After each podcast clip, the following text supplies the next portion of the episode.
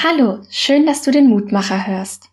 Mein Name ist Angela Hahn, ich bin Theologiestudentin und mache gerade mein Gemeindepraktikum in Siegbach. Die Tageslosung für den heutigen Tag steht im zweiten Buch der Könige und lautet in der Übersetzung der Basisbibel So spricht der Herr, der Gott deines Vorfahren David. Ich habe dein Gebet gehört und deine Tränen gesehen. Deshalb werde ich dich heilen. Diese Worte sagt der Prophet Jesaja zu Hiskia, dem König von Juda. Es ist nicht das erste Mal, dass die beiden miteinander sprechen. Einige Stunden zuvor hat Jesaja dem todkranken Hiskia Gottes Wort verkündigt, dass er demnächst sterben wird. Daraufhin betete Hiskia zu Gott und weinte. Kurz darauf jedoch hörte Jesaja erneut das Wort Gottes, der ihn dazu aufforderte, Hiskia auszurichten, ich habe dein Gebet gehört und deine Tränen gesehen. Deshalb werde ich dich heilen.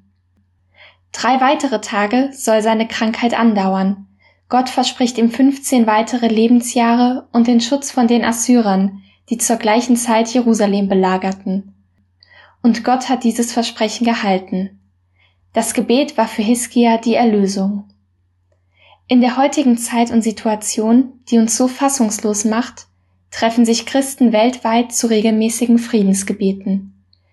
Während zu biblischen Zeiten die Assyrer vor den Toren Jerusalems standen, leben wir in der heutigen Zeit gerade einmal zwei Flugstunden von einem Kriegsgebet entfernt. Die Geschichte von Hiskia zeigt uns, dass Gebete erhört werden und Wirkung zeigen können. Gerade deswegen ist es wichtig, um Frieden in der Ukraine zu bitten.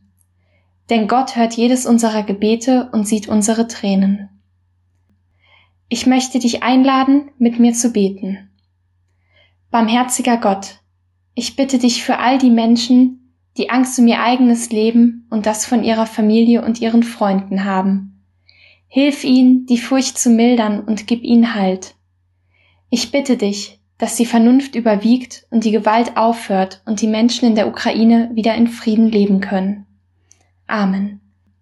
Ich wünsche dir einen gesegneten Tag.